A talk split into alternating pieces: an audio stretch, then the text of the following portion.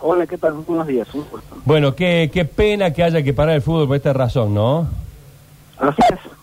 Pero bueno, es una medida que tomó el comité Sí, sí, ejecutivo este, para, para trabajar en esto. O sea, poner sobre la mesa lo que está pasando y, y trabajar.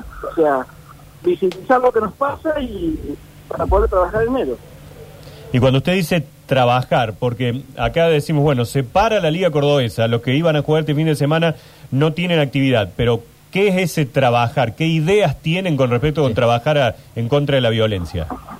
Bueno, desde los mismos clubes anoche en el comité ejecutivo, tomarse esta semana para, para trabajar, trabajar con los padres, con los chicos, con los jugadores, los mismos dirigentes, los representantes de los clubes, trabajar y concientizar qué es lo que nos está pasando para, para poder este, solucionar esto. Alejandro, eh, a ver, escucho lo que le preguntaba a Ignacio, Nacho, eh, que el trabajo, que la, que la charla, que la educación, que la violencia en la sociedad y todo siempre lo que fue inundando siempre al fútbol de estas cuestiones.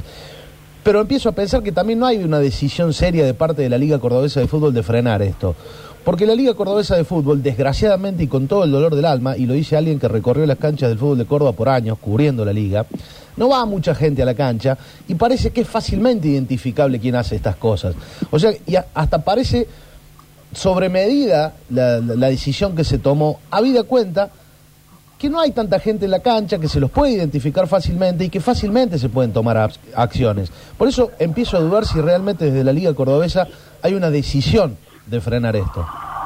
Sí, eh, te comento que, que parte, parte de lo hablado anoche es eso. Los clubes deben empezar a tomar la decisión de, de aplicar el derecho de admisión con alguna gente de cada los clubes.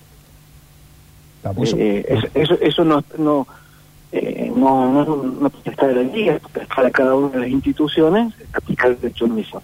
Anoche tuvimos conversaciones con gente del COSEBEL, porque también a través de, de las instituciones de la liga, eh, esa gente que, que provoca disturbios, este, incorporarlos a, a tribuna segura, aplicar otras otras otras herramientas que tiene la ley del deporte también. ¿Y por qué no se hizo Todo antes? eso es trabajar. Está bien, pero, pero ¿por qué no se hizo antes? Porque No, esto no viene de se- ahora. Se, viene haciendo. Todo eso se viene haciendo. Tribuna Segura en, en muchos partidos de la Liga Cordobesa se trabaja. Pero los incidentes siguen que- estando. ¿Cómo? Pero los incidentes siguen estando, digo, por eso Sí, me sí. pregunto. mm, A ver, los incidentes siguen estando, se sigue se siguen suscitando y por eso es esto. ¿Y qué, O sea, qué no- necesitan? ¿Ayuda? ¿Hay, ¿Hay miedo de algunos dirigentes en actuar también? Porque sabemos que son violentos los que están al frente. No, no, miedo no. Lo que pasa es que, que muchas veces eh, eh, vos tenés un problema hoy, lo solucionás y, y, y te relajás y mañana lo volvés a tener.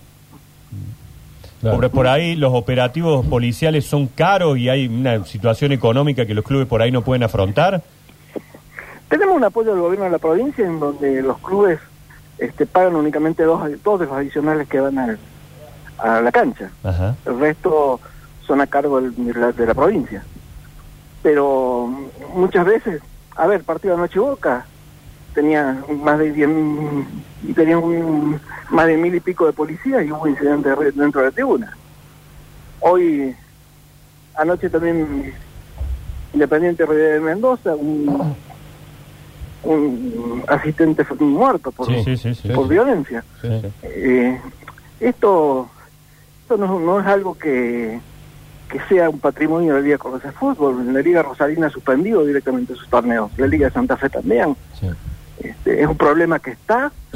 La diferencia es que lo pusimos sobre la mesa para trabajar. Claro. Había que, que visibilizarlo, el problema está. Tenemos que ponerlo sobre la mesa y trabajar sobre él. Claro, había que hacer un- una pausa para, para hacer algo, ¿no? Exactamente, eso- Claro. eso es la idea. Claro.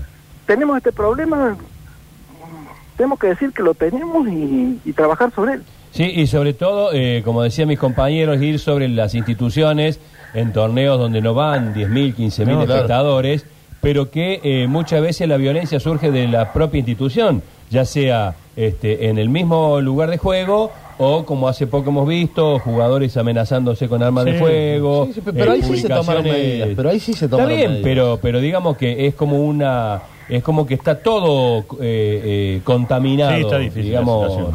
Este, sabemos todo que hay una connivencia dirigencial desde el fútbol de más alta eh, categoría a las ligas menores, pero acá nos parece a nosotros eh, y- y que la identificación es mucho más fácil. Ahora sí, sin el compromiso de los clubes no hay forma, ¿no? Por eso los clubes anoche han tomado el compromiso de, de empezar a trabajar en esto. Este, y un fuerte compromiso de las instituciones, de todos, ¿eh? Daniel, y, eh, perdón Alejandro, Daniel, sí, Daniel. ¿La decisión es esta, es real de si una categoría de alguna institución genera incidentes, se lo va a dejar sin jugar dos partidos y puede ser que no jueguen más directamente? Sí, la- lo que se votó anoche es que en divisiones inferiores, Sí. donde haya algún in- incidente, esa categoría no se va a fijar fecha, no se le va a fijar dos partidos.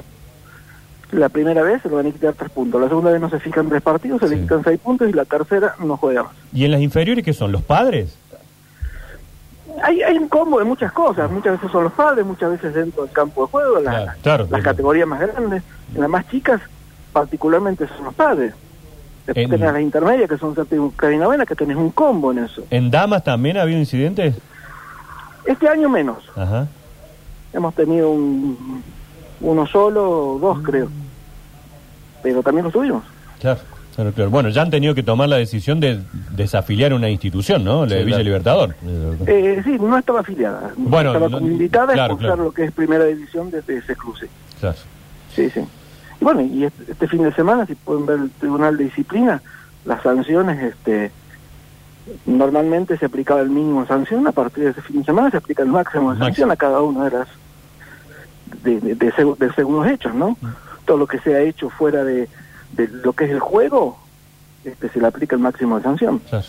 Bueno, ojalá que sirva. Sí, Eh, ojalá, no habrá ojalá. fútbol en la Liga Cordobesa este fin de semana y ojalá, como usted dice, se pueda trabajar en las instituciones, con los más chicos, con todos, con los padres, con los profes y bueno, que cuando vuelva a la Sí, Liga Cordobesa... nosotros como liga también. También, por supuesto, por supuesto. Y nosotros desde aquí tratar de colaborar también como medio en lo que podamos hacer y que, que la liga vuelva y que podamos no jugar al fútbol, que es lo más importante sin tener inconvenientes, ¿no? Sí, sí, el próximo fin de semana vamos a estar jugando. Vamos a volver. Esperemos que en otras condiciones y que todos hayamos entendido cuál es la que, que el fútbol es otra cosa, que esto es otra cosa, es nada más que un deporte, un juego y y todo eso que nosotros decimos sacar a los chicos a la calle para llevarlos dentro de las instituciones Claro, claro.